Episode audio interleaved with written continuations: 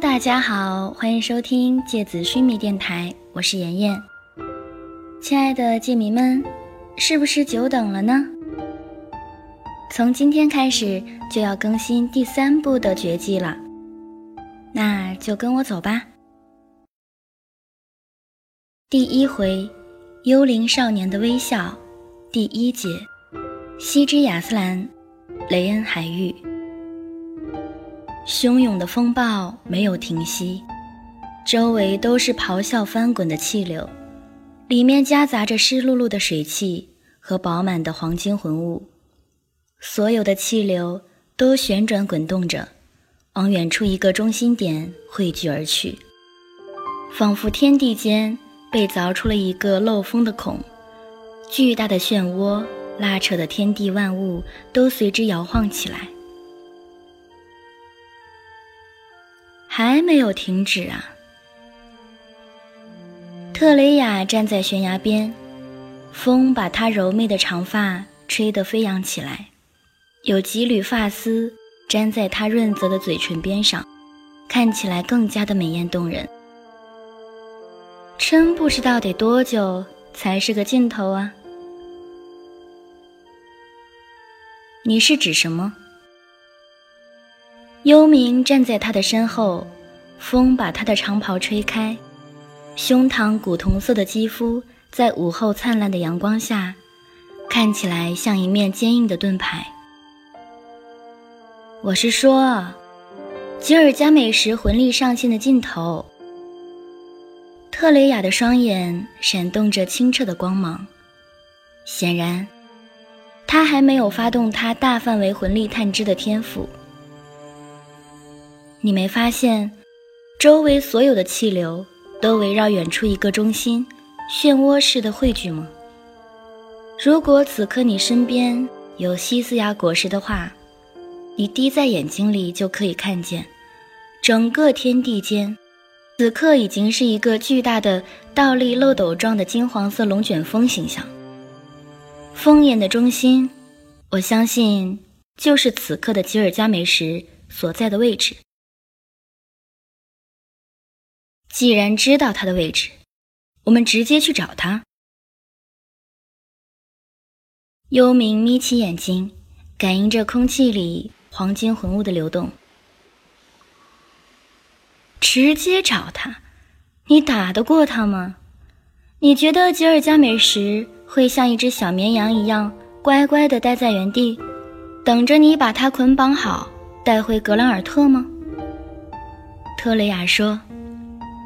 我可暂时还不想死呢。特雷雅没有说话。特雷雅看着幽冥英俊的面容，表情柔和下来。他走过去，伸出手，轻轻抚摸着他暴露在风中的胸膛，柔声说道：“我们只是奉命前来侦查情况，不需要以身涉险。这个距离，对我来说够了。”弄清楚他的状况后，我们就回去复命。那你小心点儿，我总觉得吉尔加美什没那么简单，会等着我们去摸清楚他的状况。而且你不是说过吗？可能他在探知魂力方面不一定比你弱，这个你就放心吧。好歹呀，这个是我用了好多年的天赋呢，这一点上我还是有自信的。特雷雅笑了，嘴唇仿佛娇嫩的花瓣。更何况，就算被他发现，又能怎么样呢？这么远的距离，也没办法攻击我们呀。隔着这个距离，想要调动水元素。可能性等于零。嗯，幽冥目光低沉，他往前走了一步，从树木的阴影里走了出来，和特雷雅并肩站在悬崖边。他们脚下是几丈深的海礁，被风暴掀起的海浪朝崖壁上扑来，撞碎成腾腾的水雾。阳光从云层里穿透下来。在他们面前照出一架庞大的彩虹。特蕾雅轻轻地闭上眼睛，再次睁开的时候，她的瞳孔已经是一片白色的混沌。幽冥侧过头，他沙砾的五官里有一种难以觉察的怜惜。这一丝温柔躲藏在他浑身巨大的杀气里，仿佛一尾躲在茂密水草深处的青鱼。此刻。阳光明媚的天地，在特雷雅的眼里，已经变成了漆黑一片的宇宙。茫然的黑色空间里，只有无数魂力编织成的金黄色丝线，千丝万缕的金黄色朝着黑色空间的深处快速地游荡过去。特雷雅的灵魂也仿佛变成了宇宙空间里悬浮的万千尘埃，跟随着他们。一起朝那个巨大的漩涡游去。黑暗空间里的力量越来越大，仿佛置身在海啸之中，无数的巨浪拍打而来，仿佛要把身体碾碎。哦不，没有身体，此刻只有灵魂存在。而特雷雅的灵魂，此刻仿佛被无数的利刃撕割着，但是他的意识和感知。依然朝前探寻着，就快要接近秘密了。突然，周围所有的黄金丝线全部消失了。巨大而寂静的黑暗里，只有一只血红色的瞳孔一动不动地盯着他。特雷雅，特雷雅。幽冥用力摇晃着目光浑浊的特蕾雅，但是他依然没有任何反应，仿佛失去魂魄的傀儡。他的嘴角渗出鲜血，染红了他苍白的嘴唇。幽冥刚刚抱起特蕾雅，一股阴冷锐利的感觉就刺进了他的胸膛，一种濒临死亡的危险预感瞬间从他头顶笼罩下来。仿佛一只猎豹般矫健的迅速转身，双手抱着特蕾雅的他无法抽手，只能双眼瞳孔一紧。轰然一声巨响，悬崖上陡然升起一面巨大的冰墙，厚厚的冰块刚刚升上来，阻挡幽冥的视线，就听见无数划破耳膜的尖锐声音，空气里突然拥挤过来无数透明而锋利的气流。宛如看不见的刀刃般，瞬间将冰墙切割撞击成了碎片。幽冥身影闪动，朝身后茂密的树林里倒跃而去。周围巨大的参天树木在看不见的切割下，一棵接一棵的轰然倒下。幽冥不敢停下来，那种仿佛被死神抚摸着喉咙的恐怖之感，依然如影随形。他不顾一切地朝树林深处飞奔，突然，他怀里的特蕾雅呻吟了一声，恢复了意志。他挣扎着跌到地上，在身后追来的气流快要逼近他们的千钧一发之际，女神的裙摆仿佛一朵巨大的雪白花朵，绽放在了幽暗的树林里。密密麻麻的锐利气流仿佛消失在了白色的世界里。周围瞬间寂静一片。西之亚斯兰·格兰尔特，心脏。房间里泛着柔和的白光，仿佛是阳光经过一层层的白云过滤之后，呈现出来的那种春末夏初的柔和感。但是，麒麟知道。这里是暗无天日的地底，这些美好的光芒来自曾经不属于自己的魂术世界的中心——格兰尔特的地底。不久之前，当自己还在为终于进入了这个神秘莫测、瑰丽壮阔的世界而欢呼雀跃的时候，他对格兰尔特地底的心脏充满了各种遐想。在银尘的描述里。这里是尊贵的、神圣的、被信仰和荣誉装点成了世界中心。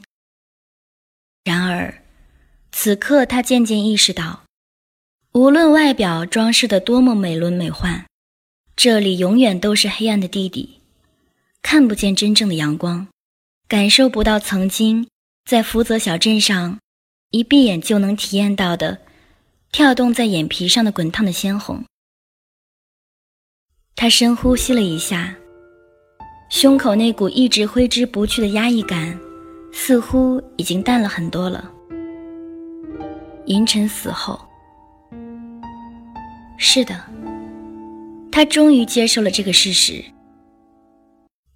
最开始，他每一天只要一想到银尘，胸中翻涌的情绪就能让他崩溃。然而，时间总能治愈一切。它让人的记忆淡薄，让人的情感稀释，让很多悲喜都变成眼前这种没有热度的阳光。虽然照进心里，却发出冷冷的光亮。房间的另一边，天树幽花此刻正坐在圆桌边上发呆。这几天，他和麒麟依然被软禁在这里。虽然麒麟成为了七度王爵之后，白银使者们的态度明显的谦卑了起来，但是他们依然被限制在这条走廊里，不允许离开。天树幽花的房间在麒麟隔壁，他每天只能过来找麒麟聊天。虽然他从小到大都是被无数的仆人伺候围绕长大的。根本不懂得体会别人的想法，也不屑于了解别人的想法。但是，即使是这样，他也能感觉到麒麟的不同。只是短短几天的时间，眼前这个少年已经褪去了满身的稚气。他本来漆黑笔挺的、永远不识愁滋味的眉宇之间，也开始缠绕起几缕。仿佛树荫投下的阴影，让他温润的眸子看起来多了一种让人想要靠近的呼唤。门外传来敲门的动静，然后是白银使者恭顺的启示。麒麟应了一声，两个白银使者推门走了进来。其中一个手上捧着一副崭新的青灰色铠甲。七度王爵，这是您新的战甲，我们放在这里了。还有什么需要的，您可以随时吩咐我们。麒麟接过沉甸甸的铠甲，低声问：“我们到底还要在这里待多久？明天上午你们就可以出去了。白银祭祀在等待二度王爵和四度王爵归来，到时候。”会通知大家集合的。幽冥和特雷雅干嘛去了？天树幽花冷冰冰的问。属下的权限级别不够，不清楚。白银使者低着头，恭顺的回答。天树幽花咬着牙，脸上是恨恨的表情。之前他和麒麟两个还是使徒的时候，他们敢把脚踩在麒麟的脸上，而现在，却低头叩首，仿佛一条狗。再加上这几天一直关在这条走廊的两个房间区域里，天树幽花心里已经充满了怒气。他刚想开口捉弄他们两个时，麒麟说话了。那你们先出去吧。两个使者轻轻地关上门。麒麟看着拿在手上的铠甲，抬起头看看天树幽花，扬了扬眉毛。天树幽花自然懂得他的意思，但是他却准备装傻，冲麒麟一抬下巴：“干嘛？我要脱衣服。”麒麟扯起嘴角，略带顽劣的笑了。你要看的话，要付钱的，谁要看呀？我背过去就行了。我累了，懒得动。要么你去隔壁换。天树幽花的脸微微的红起来。小姐，这可是我的房间。一边说，一边冲着天树幽花解开自己领口的铜扣，长袍敞开来，露出她结实的胸膛。哼！天树幽花转过身去。他闭上眼睛，但眼前依然是麒麟那张英俊逼人的面孔，漆黑的眉眼像被墨画过一遍似的，让人一看就陷进去。他的笑容依然充满了少年的顽劣，但眉宇间那股淡淡的树影，却又让他看起来有了更深沉的吸引力。他忍不住悄悄地睁开眼睛。转过头，映入眼帘的是麒麟半裸的身体。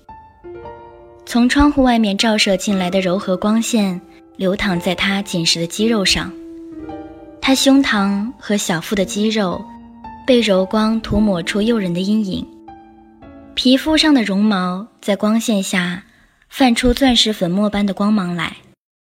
少年健康的肌肤上，扩散出福泽镇上。香料般若隐若现的香味，直到他一把脱下裤子的时候，天树幽花赶紧闭上眼睛，转过头，不敢看了。喂！麒麟站在紧闭双眼、满脸潮红的天树幽花面前叫他：“睡着了呀，你？”站在他面前的麒麟穿上了崭新的铠甲，青灰色的金属仿佛是冬季里冻僵了的天空的颜色。他的身材在锋利的铠甲包裹下显得更加挺拔了，少了少年的纤细，更多了一些男人的气魄。几天前，他还是一个穿着粗布衣服的少年，一个懵懂的使徒，而现在。站在自己面前的完全就是一个年轻的神奇。他左手握在右手手腕，活动着手指上的锐利拳套，目光落在手腕上，眼帘低垂着，睫毛下是一汪融冰后的连眼池水。不知道为什么，天树幽花联想到了银尘，可能是这套铠甲的关系。配饰和装饰都和银尘的那套战袍非常像，而且说起来，麒麟的五官和银尘也有那么些近似。天树幽花心里突然晕染出一缕苦涩的滋味来。也许是麒麟也意识到了这一点，他抬起头，目光落在墙上的铜镜里，他的表情淡淡的。看不出喜怒哀乐，他瞳孔里的光芒，仿佛消失在镜面背后的遥远空间里。他的面容，像一座静止的远山。好了，今天的节目到这里就要结束了，大家晚安。